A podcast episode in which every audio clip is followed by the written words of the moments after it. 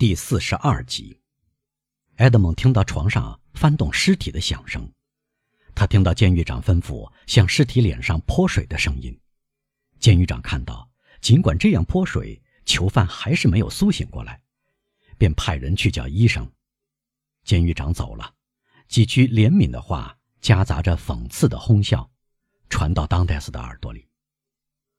好啊，好啊，有个人说。疯子去找他的宝藏去了，一路顺风。他有几百万，却没有钱付裹尸布。另一个说：“嚯！”第三个声音接上去：“紫山堡的裹尸布并不贵。”或许是前面说过话的两个人当中的一个说：“由于他是个教师，说不定会为他破费一些。那么他面子大，能装进口袋喽。”埃德蒙倾听着，只字不漏，但不太明白这场对话。不久，话声沉寂了，他觉得牢房里的人都离开了。可是他不敢进去，有可能留下个把监狱看守在守尸，因此他一声不吭，动也不动，屏息静气。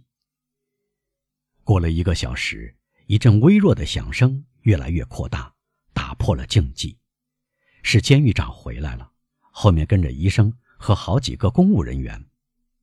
安静了一会儿，显然医生走进床边检查尸体。不久开始提问题，医生分析犯人所得的病，宣布他已经死了。一问一答，漫不经心，惹怒了当泰斯。他觉得人人都应该对可怜的神父表示一部分他所怀的挚爱之情。听了您的话，我觉得很遗憾。监狱长说：“回答医生确认老人死亡的断言。这个犯人很温和，从不张牙舞爪。他的发疯给人带来乐趣，尤其很容易看守。”哦，监狱看守接口说：“简直可以不用看守他，我担保这个人能在这里安安分分待上五十年，也不会设法越狱一次。”不过，监狱长又说：“尽管您确信无疑，并非我怀疑您的学识，而是出于我自己的责任心，我还是认为当务之急是弄清楚犯人是不是当真死了。”牢房里又鸦雀无声。这时，医生第二次检查尸体，进行触诊。您可以放心，医生终于说：“他死了，我向您担保。”您知道，先生，监狱长坚持道：“由于这个犯人的特殊情况，我们不能满足于一次简单的检验。不管表面情况如何，还是请您完成法律规定的手续，彻底了结这件事。叫人把烙铁烧红吧。”医生说。但说实话，这种小心毫无必要。烧红烙铁的吩咐使当戴斯哆嗦起来，只听到急促的脚步声。门的咿呀声，牢房里的踱步声。一会儿以后，一个监狱边门看守人进来说：“这是炭火盆和烙铁。”于是静默了一会儿，然后听到皮肉烧焦的吱吱声，浓烈的、令人恶心的气味甚至穿过墙壁。当泰斯就在后面恐惧地偷听着，嗅到这种烧焦的人肉气味，年轻人额上冒出冷汗，他觉得。自己快要晕厥过去。您看，先生，他确实死了。医生说，烧脚根能最后决断。可怜的疯子治好了疯病，摆脱了铁窗生活了。他不是叫法利亚吗？陪同监狱长进来的一个公务人员问。是的，先生。根据他的说法，这是一个古老的姓氏。另外，他非常博学。只要不触及他的宝藏，他在各方面甚至相当理智。但关于宝藏，必须承认他非常固执。这种病我们称之为偏执狂。医生说：“您从来没有什么可埋怨他的吧？”监狱长问负责给神父送饭的监狱看守。“哦，从来没有，监狱长先生。”监狱看守回答：“从来没有，绝对没有。相反，以前他给我讲过故事。”非常有趣。有一天，我的妻子病了，他甚至给过我一个药方，治好了他的病。啊，啊，医生说：“我不知道我在跟一个同行打交道。”我希望，监狱长先生，他笑着补充说：“您能相应的对待他。”好的，好的，放心吧，他会体面的装进能够找到的最新的口袋里。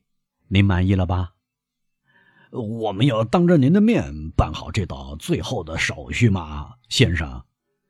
监狱边门看守问：“当然了，不过要快点我不能整天待在这个牢房里。”又传来进进出出的声音。过了一会儿，一种麻布摩擦的响声传到当泰斯的耳骨里，床发出反弹的吱扭声，好像抬起重物的人的沉重脚步声落在石板上，然后床又在重压之下，啪的响了一声。就在今天晚上，监狱长说：“做弥撒吗？”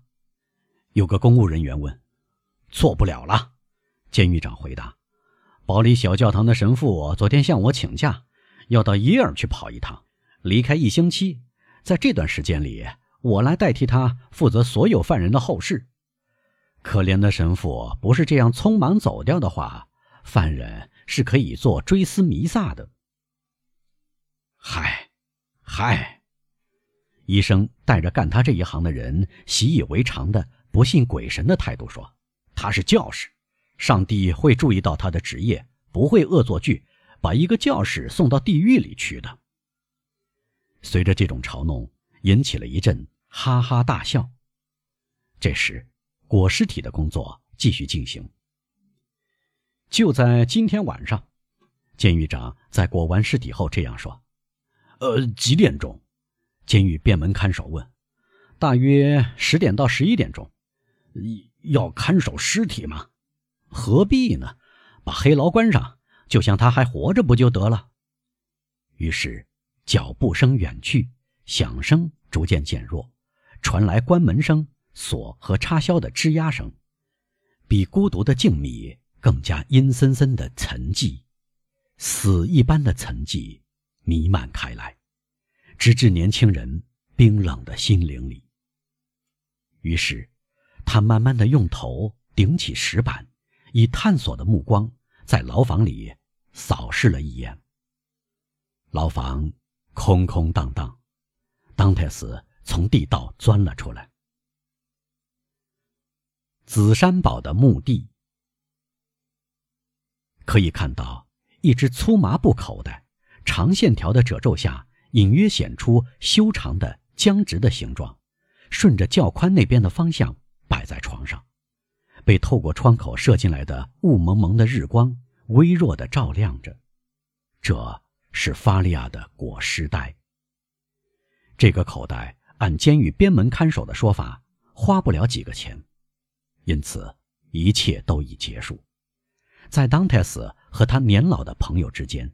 已有一层物质的间隔，他再也无法看到那一对仍然睁开、仿佛越过死亡在凝视的眼睛，他再也无法紧握那只为他撩开遮住事物的帷幕的巧手了。法里亚，这个他曾经全力以赴与之习惯相处的，作为良师益友的好伙伴，只存在于他的记忆之中了。于是。他坐在这张可怕的床的边上，陷入凄苦惆怅之中。穷穷竭力，他重又穷穷竭力。他又陷入孤寂，重新面对虚无。穷穷竭力，再也看不到，再也听不到唯一使他还留恋世间的人了。不如像法利亚那样。冒险越过阴森的痛苦之门，前去询问上帝，什么是人生之谜，岂非更好？